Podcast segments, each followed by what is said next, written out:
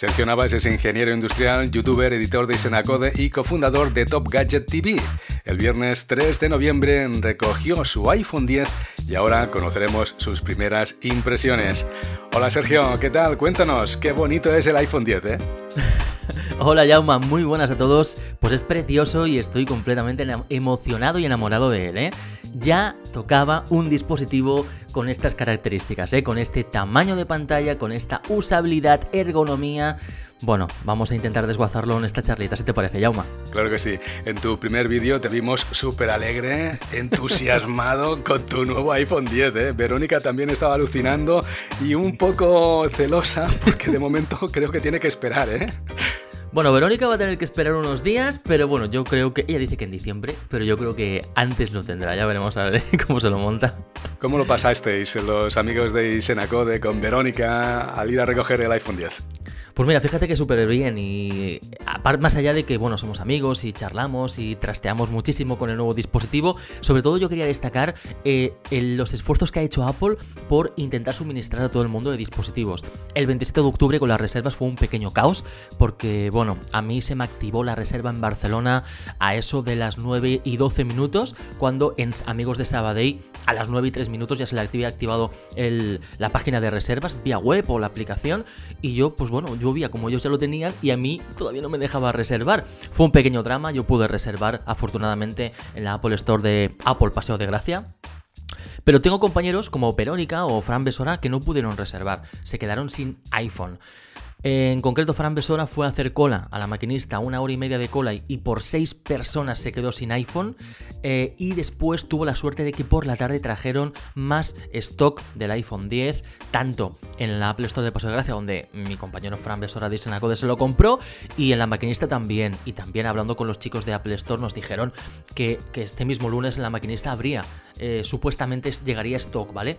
Así que bueno, todo parecía un pequeño drama, pero Apple ha hecho esfuerzos mil por intentar suministrar a todo el mundo de dispositivos. ¿eh? Así que bueno, yo creo que eso es lo, lo mejor de todo, que quien quiso un iPhone posibilidades y opciones, si lo intentó, tuvo de conseguirlo. ¿eh? Por nuestra parte, los que fueron a por él, de nuestro grupito, lo consiguieron. De todas formas, a través de Twitter, Miguel CZ nos dice que no hay iPhones en ningún sitio. Dice que no encuentra modelos de 256 gigas y que le han dado fecha para febrero. Redicción también en Twitter nos explica que le han dado fecha para marzo. O sea que imagínate, Sergio. Yo creo que aquí sí que hay una pequeña controversia porque mucha gente que lo está pidiendo para que se lo entreguen en, casa, ¿vale? Eh, le están dando más plazo del que toca.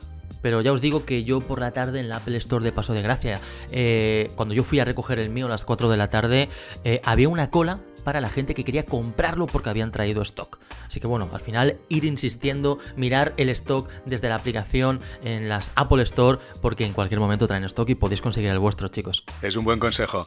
Nosotros ya lo estamos viendo, pero para nuestros amigos oyentes, explica el modelo que has elegido. Pues fíjate, yo tengo el color gris espacial en 64 GB. La capacidad me parece la perfecta, 64 GB para mí es lo ideal. El año pasado tenía 128 en el iPhone 7 Plus, pero no nos engañemos, tenía 128 porque 32 sí que me parece poquillo y porque no había otra opción, ¿vale? Sí que estaba al lado de 256, pero si 128 para mí es de sobras, 256 ni te cuento. Entonces yo en el, hace dos años con el 6S Plus, con 64 GB, estaba súper bien y ya que el de 256 me parece excesivo por capacidad, sobre todo yo que tiro mucho de la nube, y por precio también, ¿por qué no decirlo? Yo he elegido 64. Y bueno, dentro de unos meses ya os comentaré mis impresiones con 64, pero yo creo que voy a tener de sobra. Mucha gente nos pregunta cómo es en mano, si es tan grande como un iPhone 7 o como un iPhone 8 Plus y si lo puedes disfrutar bien a una sola mano. Sí, la impresión es cuando lo tienes en mano tienes un iPhone de 4,7 pulgadas, por lo menos er-, en ergonomía y en usabilidad. El ancho de la pantalla es bastante similar, sí que es verdad que la pantalla obviamente es mayor, son 5,8 pulgadas, pero como tenemos esta relación de aspecto tan característica, que si no me equivoco son 19,5 novenos aproximadamente, pues bueno, tenemos una pantalla que en ancho bueno, es un poquito más ancho que la del 4,7 pulgadas, estaremos en 5,2 casi creo pulgadas. Eh, pero es un poquito más alto, ¿no? Al final, la usabilidad de una mano es para mí perfecta. Yo no tengo la mano excesivamente grande, tengo una mano normal y puedo escribir en el teclado y en la parte inferior moverme sin ningún tipo de problema. Obviamente, llegar a la parte superior cuesta un poquito más. Yo llego, pero claro, tengo que hacer un poquito de malabarismos para llegar a la parte superior. Pero bueno, para eso tenemos el Reachability que vimos ya hace bastantes años, ¿no?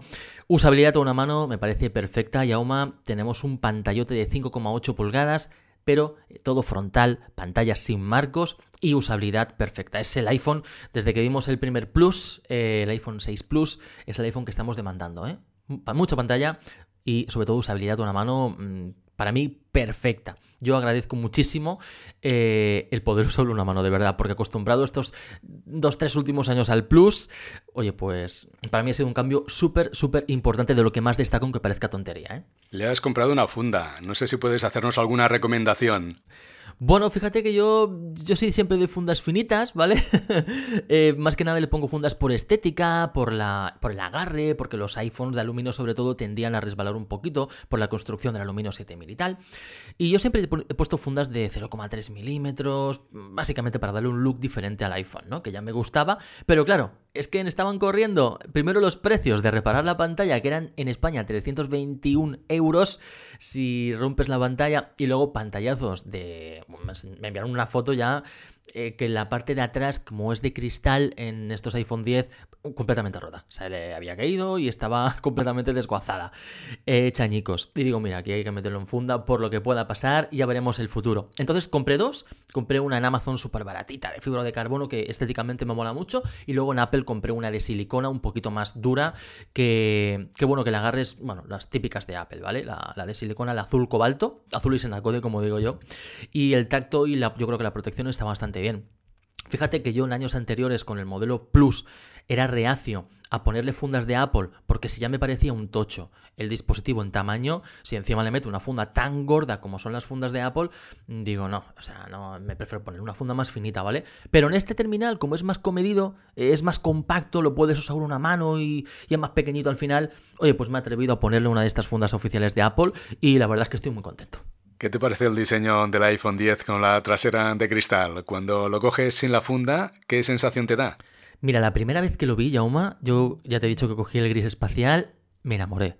O sea, yo quería coger el blanco, pero como cuando a mí se me activó el, periodo de reservas, a las 9 y 12 minutos ya era, ya no había blanco, ya era más tarde, ya casi pillé el, último iPhone que quedaba y, no las tenía todas, pero cuando lo saqué de la caja y lo miré por detrás, está acabado de cristal, es como si fuera el color negro barra gris espacial en realidad, pero como, como tiene una capa de cristal, a trasluz lo miras y dices, ¡buah!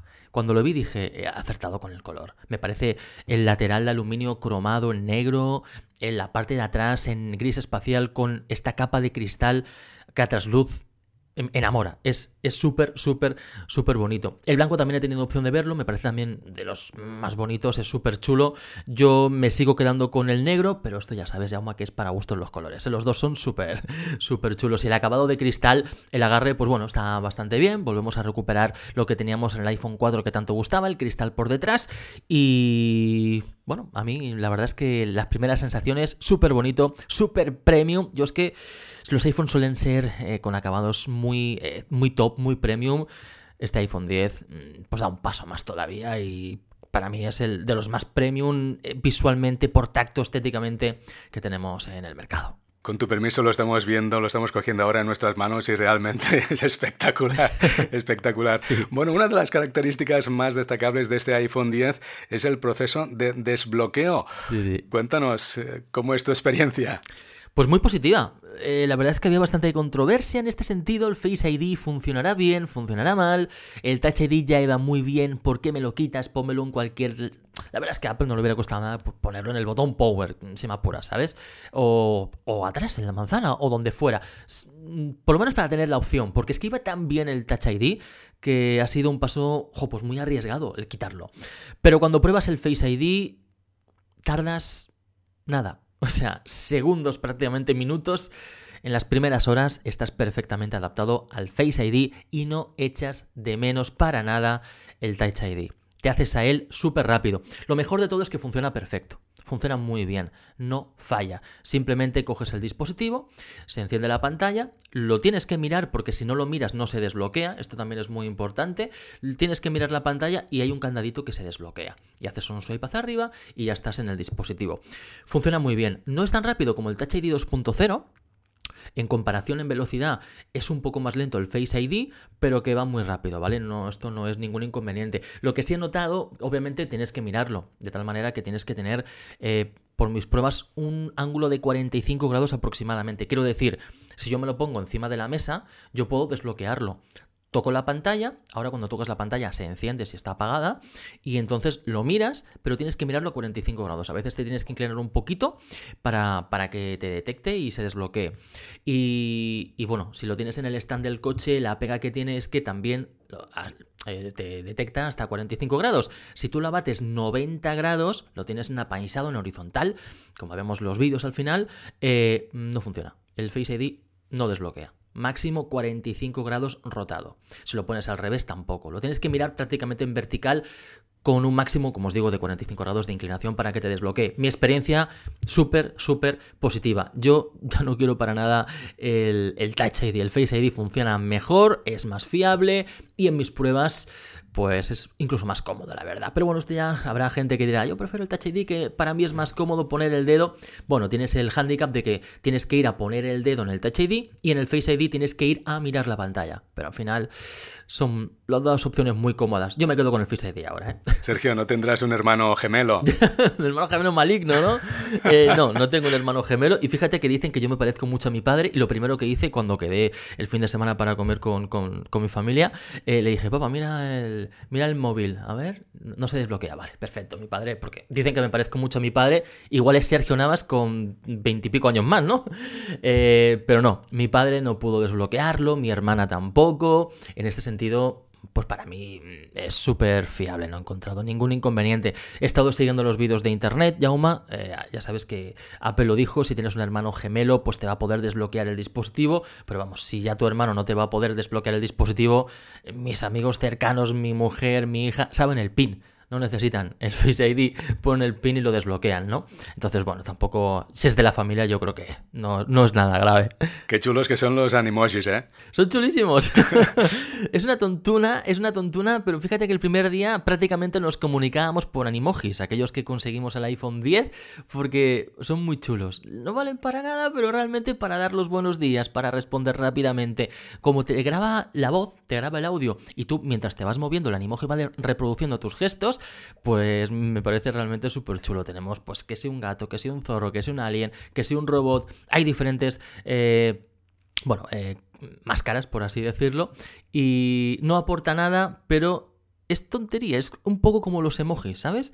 O sea, ¿qué, qué, tienen los emojis? Pues mira, al final han, demostrado los emoticonos que se han convertido casi en una nueva lengua, donde por emojis nos podemos llegar a expresar y podemos llegar a eh, traducir ya no en letras, sino en sentimientos lo que nosotros estamos pensando.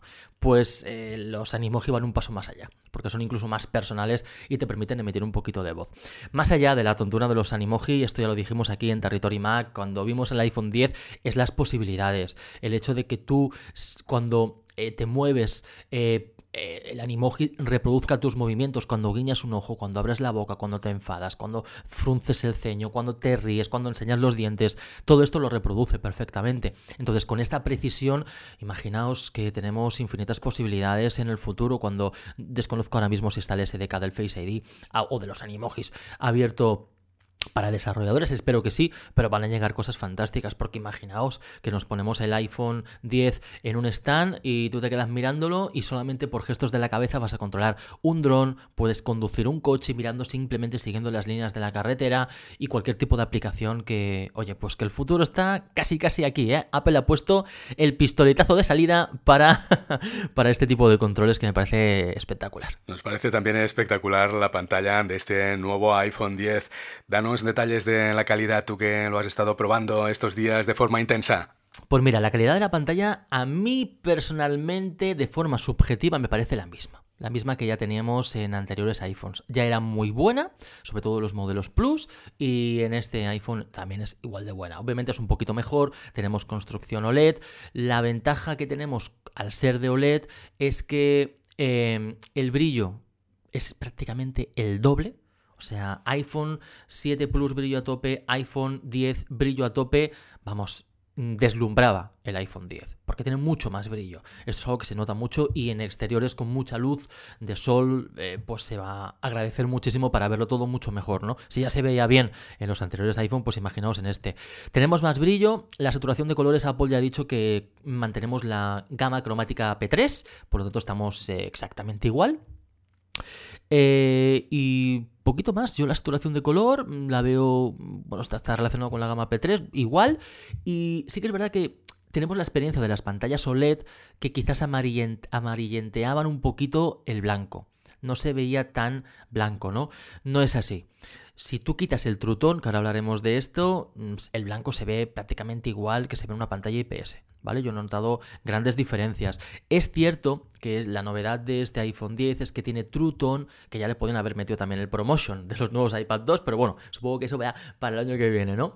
Eh, pero bueno, True Tone es esta tecnología que llegó ya con el iPad Pro original, donde se calibra la tonalidad de pantalla en base a la iluminación.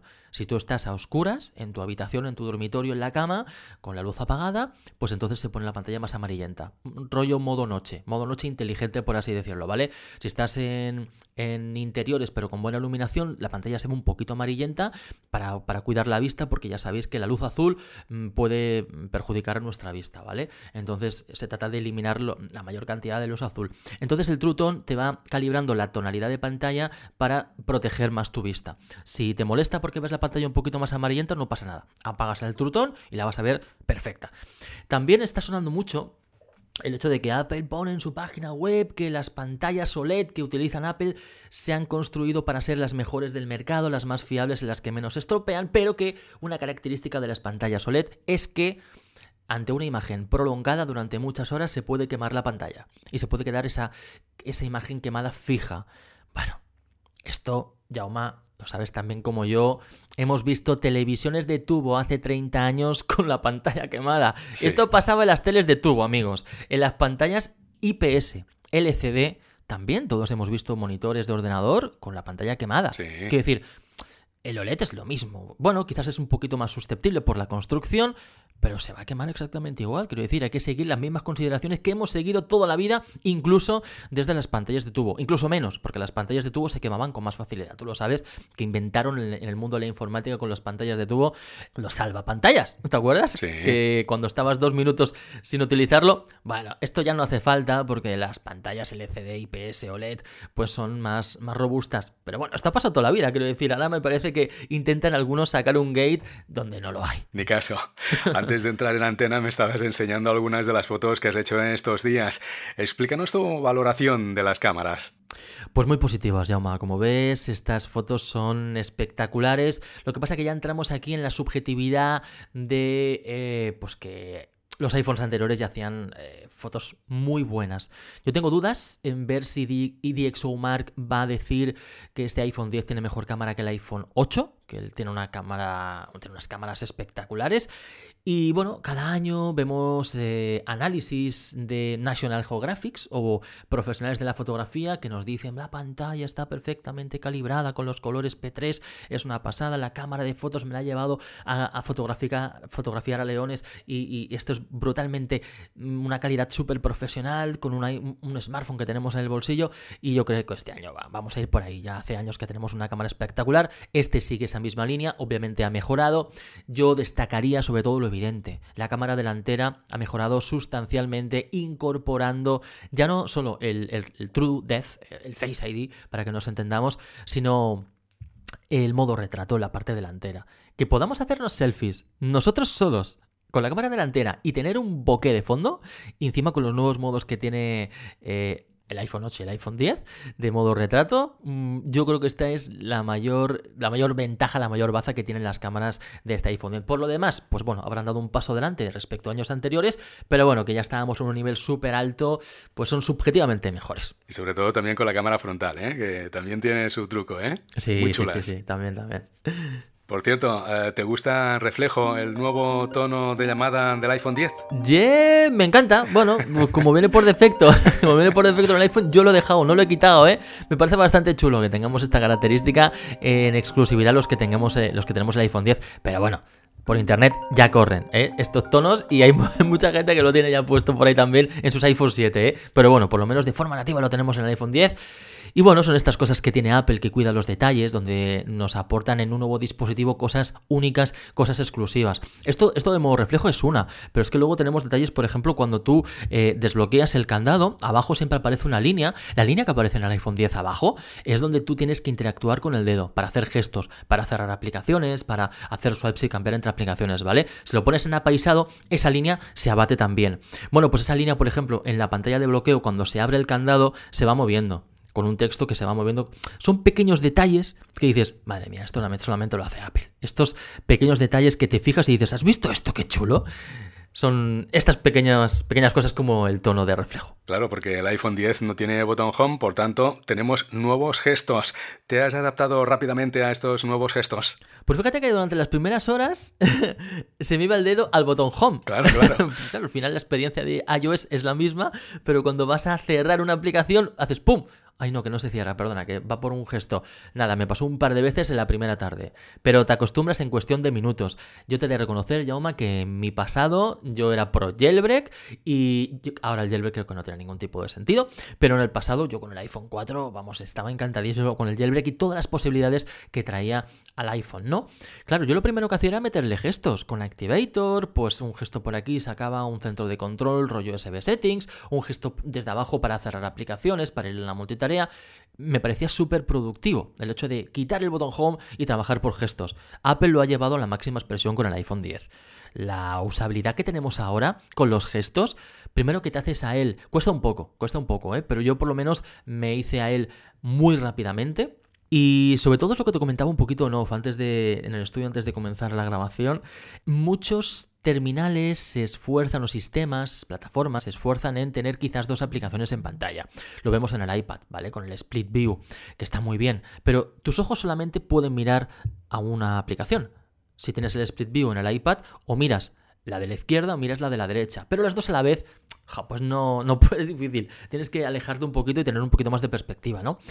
Apple no ha ido por ahí, podría haber metido el Split View en, este iPhone porque tenemos una pantalla más alargada y podría haber sido incluso razonable, pero con el tema de los gestos, yo creo que tenemos una productividad y una multitarea que todavía no somos conscientes de lo que esto nos aporta. O sea, yo estoy a toda pantalla en Safari viendo información para escribir un artículo, para irse de lo que sea, eh, y luego hago un swipe y me voy a la anterior aplicación desde abajo, súper rápido, desde el dock y me voy a la anterior aplicación que es Ulises, donde, que es una aplicación de notas de Markdown, ¿vale? Y yo voy tomando ahí notas, hago un swipe y me puedo cambiar entre la anterior, la siguiente. Bueno, este movimiento tan ágil que tenemos con gestos para movernos entre todas las aplicaciones, yo lo prefiero eh, antes que tener mm, dos apps en pantalla, ¿sabes? Porque como solo podemos mirar una, aprovecha toda la pantalla para tener una sola aplicación y tú te vas moviendo rápidamente. Y es, mm, es que es una pasada. El hecho de. Es como si tuvieras virtualmente una línea de aplicaciones abiertas y tú las tienes memorizadas y vas haciendo tres swipes y me voy a esta aplicación, dos swipes y me voy a esta otra.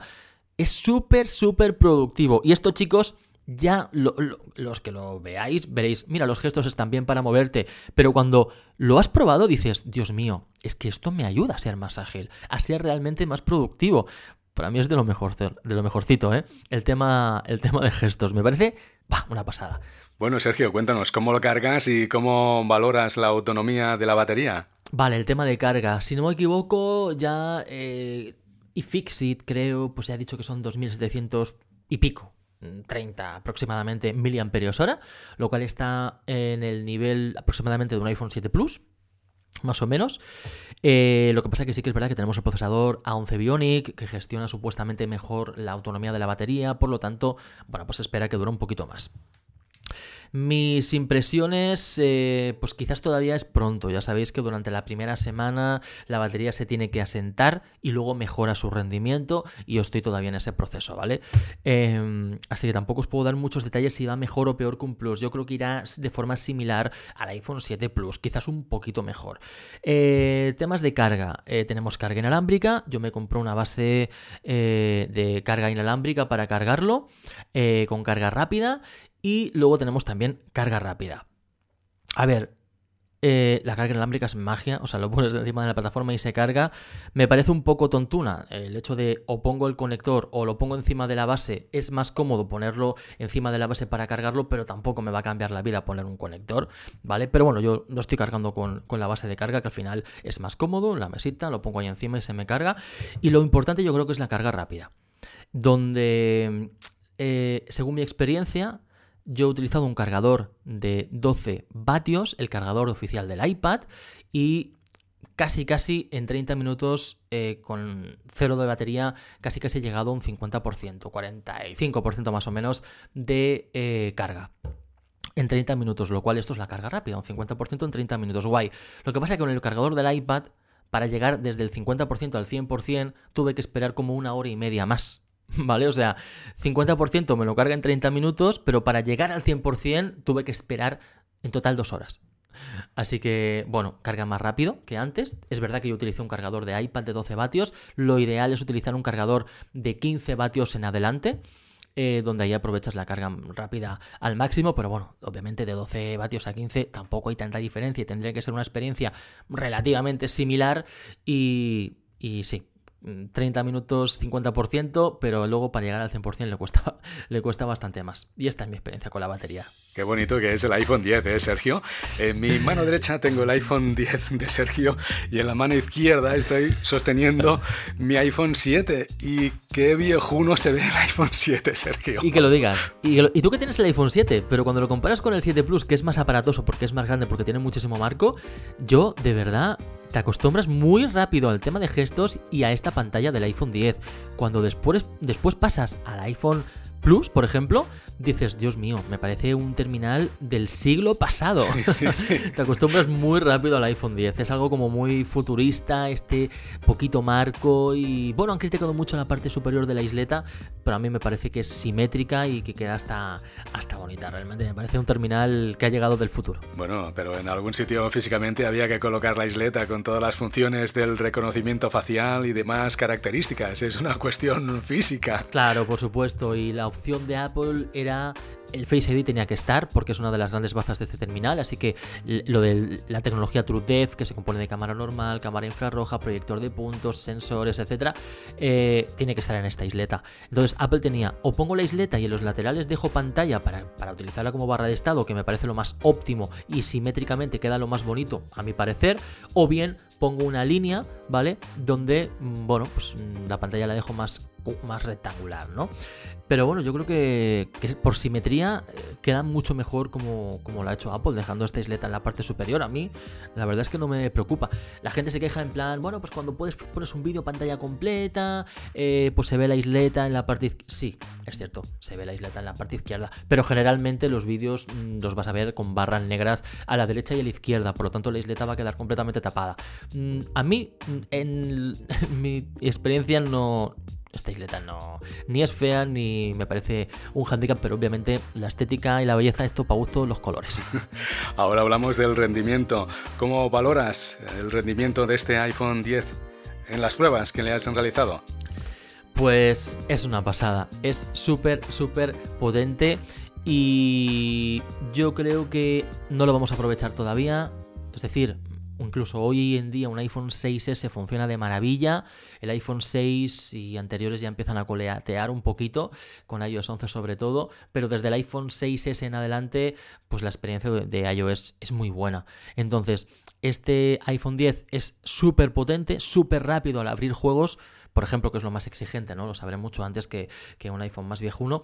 Pero claro, mm, al final la experiencia eh, sigue siendo la de iOS. Y si en un 6S ya va bien, pues en este va prácticamente igual de bien. Se nota poco, la verdad. Porque, bueno, mm, ya iba bien iOS como, como decimos, ¿no? Entonces, esto de la potencia está muy bien. Eh, espero que sea un paso adelante, sobre todo para que lleguen aplicaciones geniales en los iPad Pro que se lo merecen, con esta pantalla tan grande, esta pantalla tan genial y tanta potencia, que tiene una potencia similar a, las de, a la de estos iPhone 10 pues yo creo que como iOS lo mueve un poquito el iPhone, espero que esta potencia le vaya bien al iPad Pro sobre todo y al final es lo de siempre.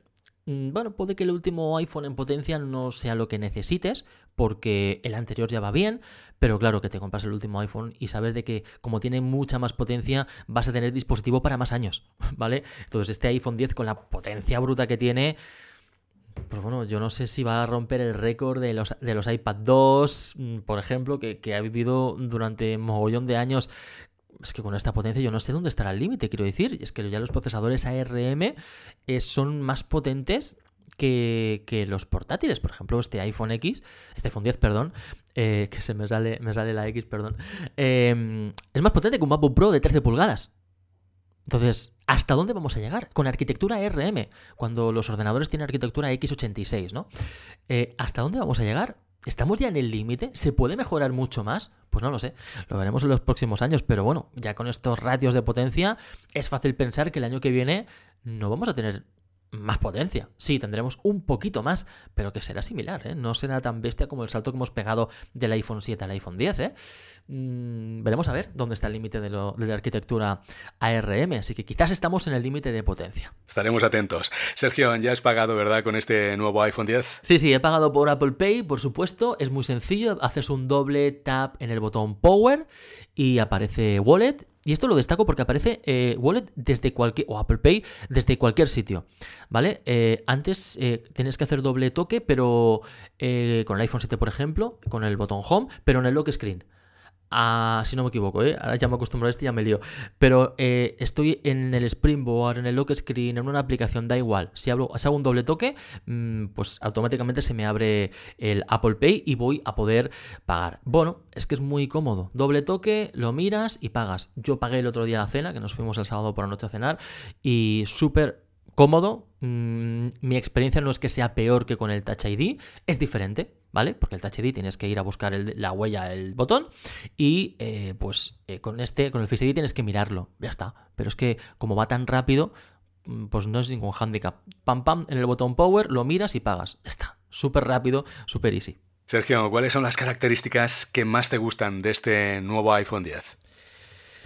Bueno, pues sobre todo destaco la ergonomía el hecho de tener un dispositivo utilizable a una mano y con una pantalla tan grande me parece de lo mejor. el Face ID me parece que es algo muy futurista, más de lo que nosotros nos podemos llegar a imaginar. Eh, lo que hemos hablado antes de el, los movimientos, ¿no? La precisión con la que nos mide, que podemos controlar otras cosas y sobre todo lo bien que va. Yo no he hecho para nada de menos el Touch ID. Yo ya no lo necesito, ya no lo quiero.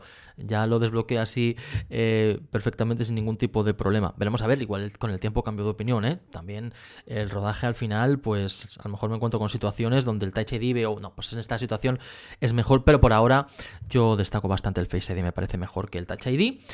Y la ergonomía, yo destaco estas dos cosillas. Mucha pantalla, usabilidad de una mano y el Face ID. Estas son las características que más te gustan de este nuevo iPhone 10.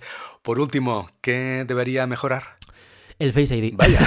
Va muy bien, ¿vale? Pero es lo que os comentaba antes.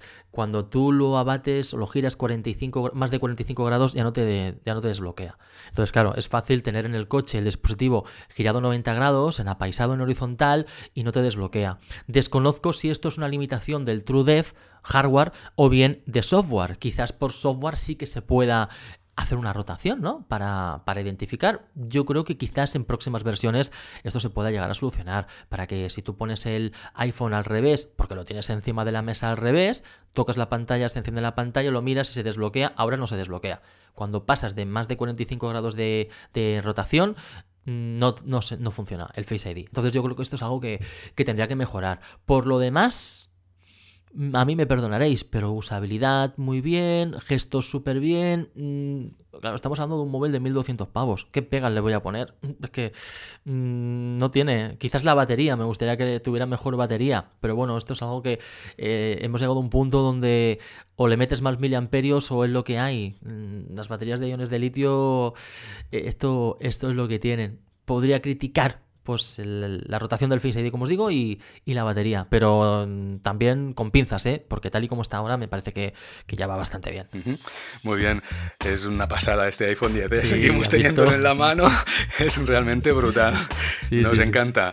Pues Sergio, gracias por estar con nosotros hoy en el estudio de Territory Mac explicando tu experiencia de uso con este nuevo iPhone 10. Gracias a vosotros, Jauma. Y bueno, ya sabéis que en isenacode.com y en nuestro canal de YouTube tenéis ahí al momento ya un montón de vídeos del iPhone 10 y los que están por llegar, ¿eh? que vamos a hacer comparativa con el Samsung Galaxy S8, con el Note 8. Veremos a ver si lo podemos batir en duelo con el Pixel 2, a ver si podemos conseguir alguno. Las pruebas que estamos haciendo del Face ID y reviews y bueno, todo lo que estamos eh, probando de este terminal lo tenéis ahí en Isenacode también.